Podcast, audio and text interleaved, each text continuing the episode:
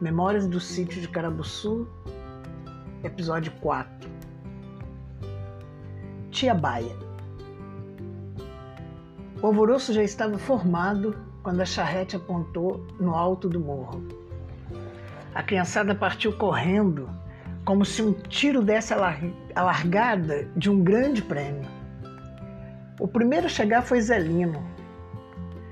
Parecia estar montado no foguete aconchegou-se na parte traseira da charrete, ao lado da mala de Ocatex, que deixava exalar o cheiro das maçãs envolvida numa seda azul que Tia Baia sempre trazia, junto com as outras coisas, lá dos Niterói. O moleque futucou o trinco com um prego, mas não conseguiu abrir não. Agnaldo conduziu o veículo com cuidado. A pedido da tia Baia, cansada da viagem longa que fizeram até Bom Jesus e depois até Carabuçu, onde fora apanhada pela charrete, a pedido de tio João, que ficou providenciando os cuidados de uma plantação de café que se empenhava em terminar para orgulhosamente apresentar a querida irmã. Esse ritual acontecia uma vez por ano e era como se fosse uma festa para todos do lugar. Esse ritual, a chegada da tia Baia. A rotina, quebrada pela chegada da tia Baia, trazia um clima meio fantástico.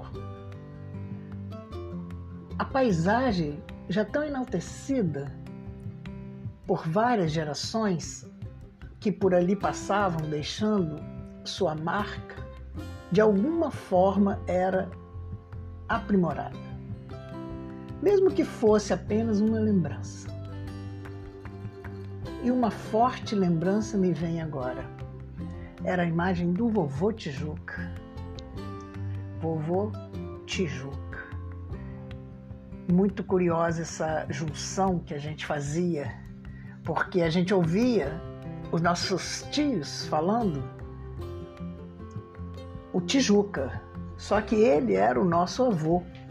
Então, virou vovô Tijuca. Figura extremamente carinhosa, pouco falava, muito trabalhava.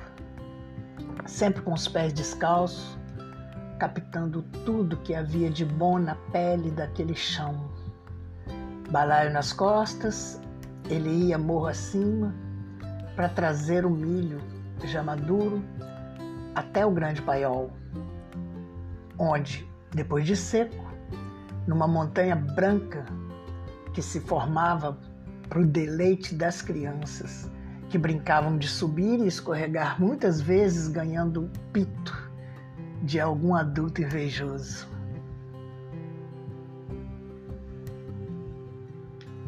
Uma certa tarde,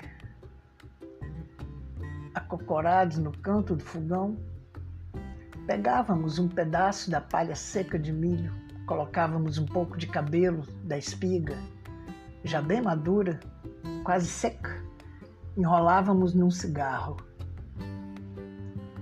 Era fantástico imaginar-se adulto brincando de fumar aquele cigarro diante dos olhares, às vezes um tanto confusos, dos adultos pois era como se se soubesse que o fumo não era uma prática saudável, mas o que fazer quando a alegria de uma reunião familiar era tão intensa?